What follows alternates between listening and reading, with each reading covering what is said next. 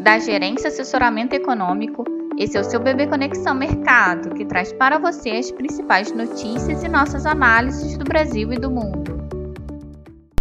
Quinta-feira, 31 de março de 2022, eu sou Eli Francis e vou dar um panorama sobre os principais mercados. Esta noite, a Rússia voltou a bombardear o norte da Ucrânia, próximo a Kiev, contrariando a promessa da última terça-feira. Quanto a Mariupol, Putin teria dito a Macron ontem que o bombardeio à cidade só terminará quando as tropas ucranianas se renderem.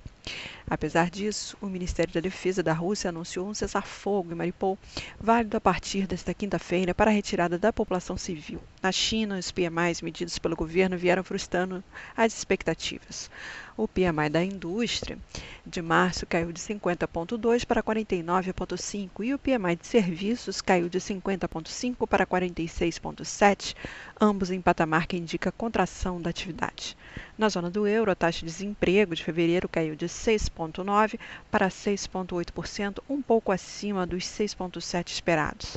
As vendas no varejo de fevereiro da Alemanha subiram 0,3%, frustrando expectativas de uma alta de 0,5%. No Reino Unido, o PIB do quarto TRI de 2021 subiu 1,3% ante o trimestre anterior, superando 1%, 1% previstos e 6,6% na comparação interanual.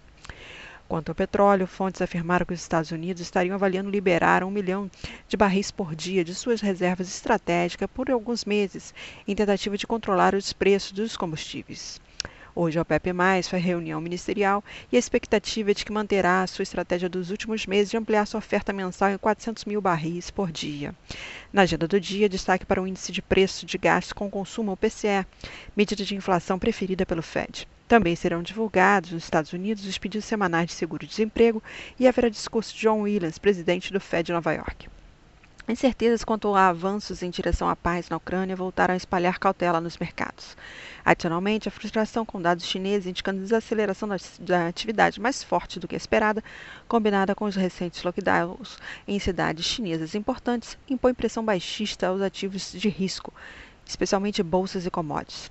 Quanto ao indicador de inflação nos Estados Unidos, o PCE, a expectativa é de que aponte uma alta persistente, o que apoia a perspectiva de que o Fed deve aumentar sua taxa básica de juros de forma mais rápida e mais intensa, o que poderia limitar a queda da taxa dos treasuries.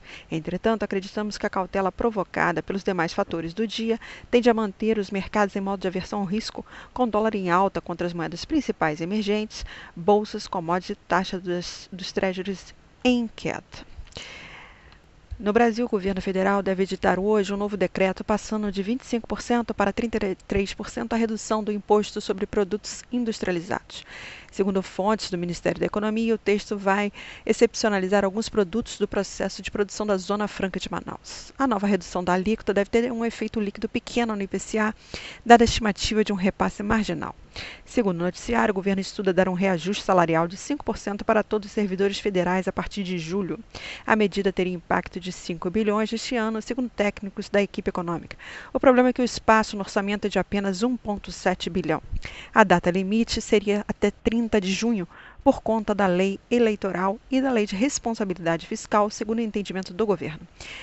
Já o chefe da assessoria de assuntos estratégicos do Ministério da Economia, Adolfo, defendeu um, um aumento do vale alimentação por conta é, para todo o funcionalismo no lugar da recomposição salarial. Uma outra opção seria dar um aumento apenas para os policiais federais, mas a pressão dos servidores fez o governo avaliar um reajuste salarial linear. O ministro do TCU, Uh, Haroldo Cedrais, relator do processo de privatização da Eletrobras, marcou para o dia 7 de abril um painel com especialistas para debater um modelo de venda proposto pelo governo para a estatal de energia. Em comunicado ao plenário na sessão de ontem, Cedrais não cravou a data para trazer o processo para julgamento, apenas prometeu urgência e sem atropelo. Na agenda do dia, destaque para a divulgação da PNAD contínua, que deve apontar um aumento na taxa de desemprego a 11,4% no trimestre móvel encerrado em fevereiro, de 11,2% no período até janeiro. A sazonalidade adversa do início do ano deve puxar o aumento esperado para o desemprego no período. O Tesouro fará leilão de LTN, LTN e NTNF às 11 horas.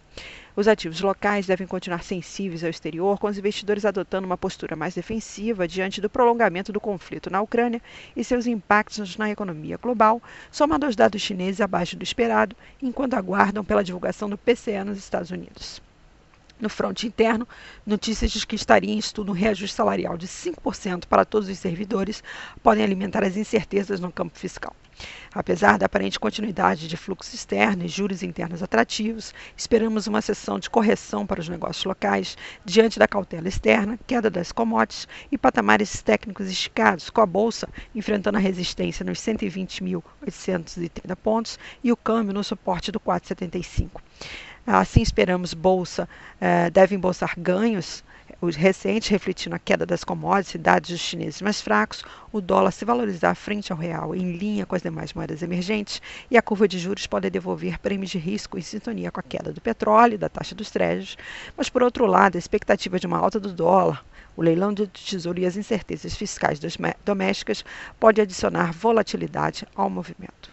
Um bom dia a todos e bons negócios. Por fim, lembramos que essas informações refletem somente expectativas e por isso a instituição não se responsabiliza por eventuais perdas financeiras.